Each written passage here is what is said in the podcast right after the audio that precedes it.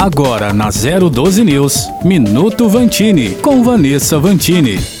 Na semana em que a volta às aulas presenciais passa a ser obrigatória para os estudantes da rede estadual de São Paulo, é preciso refletir e entender o que isso significa. Segundo o governo do estado, todos os protocolos sanitários serão mantidos, como máscara e álcool em gel, e pelo menos até o fim do mês está previsto um distanciamento de um metro entre os estudantes em sala de aula. Quando isso não for possível, terá que ser mantido o revezamento entre os alunos. Claro, existem exceções, como por exemplo, crianças com comorbidades com atestado médico ou jovens gestantes. Muitos defendem que essa decisão demorou a chegar. Outras atividades parecem ter tido prioridade nesse plano de retomada, segundo o movimento Escolas Abertas, criado por pais e mães que vem batalhando na justiça por essa conquista. O fato é que ainda há quem se sinta inseguro em mandar os filhos para a escola, mesmo com o avanço da vacinação e a queda no número de novos casos. Entre diferentes opiniões sobre o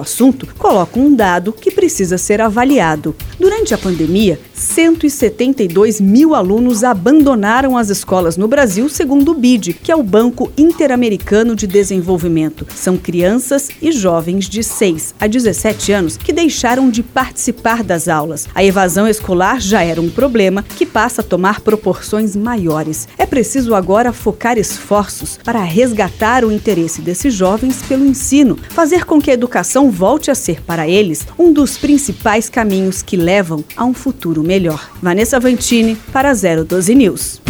Minuto Vantini com Vanessa Vantini.